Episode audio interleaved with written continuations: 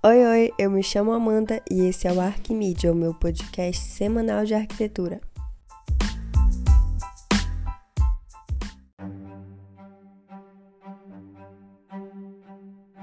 Você é uma pessoa organizada com seus trabalhos ou deixa tudo para fazer em cima da hora?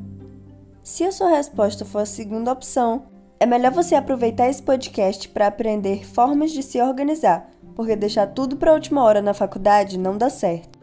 E eu mesma, por já ter deixado muitos trabalhos para a última hora, vi que de fato não dá certo.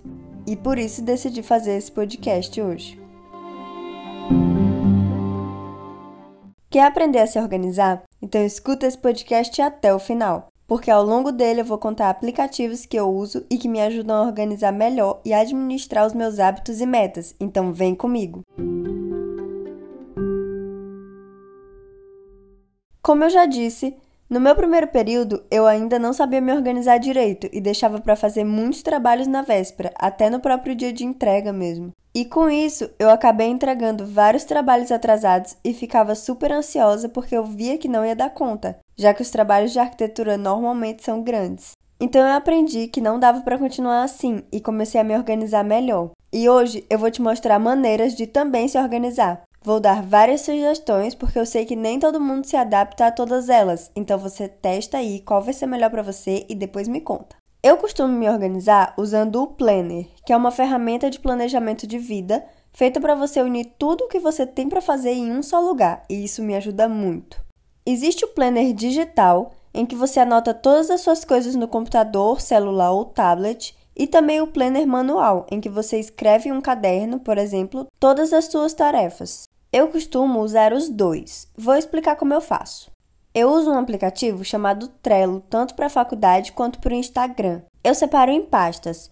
Para a faculdade, eu separo por matéria. E para o Instagram, eu separo uma para o podcast, uma para os posts, uma para os Reels, uma para o YouTube e por aí vai. Inclusive, Hoje é o primeiro dia do nosso YouTube. Então já aproveita para ir lá no YouTube do Arquimídia e se inscrever caso você ainda não seja inscrito. O link do nosso YouTube tá lá na bio do Instagram. Mas voltando aqui pro podcast. Lá nessas pastas eu coloco tanto os posts que eu já fiz para ter um controle disso, quanto os posts que eu ainda quero fazer. Já nas pastas da faculdade, eu coloco todos os trabalhos que eu tenho para fazer junto com a data de entrega deles em ordem cronológica, e isso é muito importante. E conforme eu for concluindo, vou colocando eles em uma aba de concluídos. Isso me ajuda muito a me organizar, até porque eu consigo ter o acesso mais fácil em qualquer lugar, tanto no celular quanto no computador, sem precisar levar uma agenda para tudo quanto é lugar. Mas como eu também sou bem visual,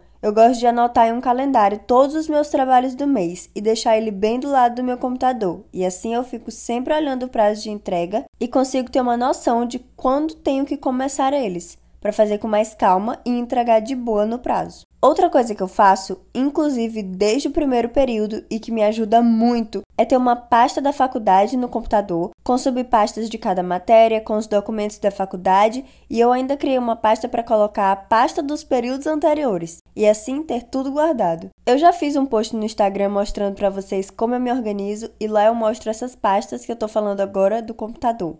Além disso, todo arquivo que eu salvo, eu coloco direitinho o nome dele.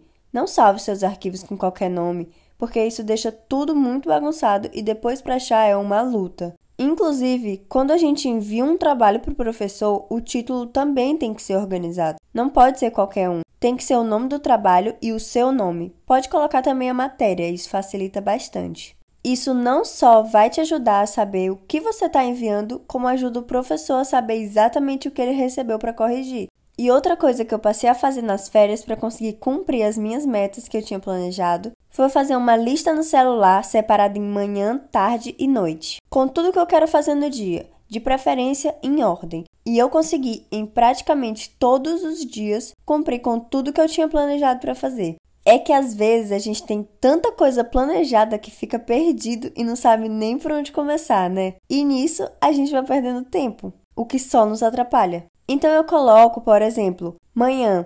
Aí eu escrevo tudo que eu quero fazer em ordem, como arrumar a cama, tomar café da manhã, estudar tal coisa. Aí eu coloco o que eu quero especificamente estudar. postar tal coisa nos stories do Arquimedia, caso eu tenha algo planejado para postar naquela hora, e por aí vai. E de tarde eu faço a mesma coisa, assim como faço de noite. E caso eu termine a lista da tarde antes da noite começar, por exemplo, eu posso descansar ou, se eu preferir, eu posso ir adiantando o que eu tenho para fazer de noite. Legal, né? Normalmente eu faço essa lista antes de dormir, para no dia seguinte eu já acordar sabendo tudo o que eu tenho que fazer, e isso me ajuda absurdamente muito agora.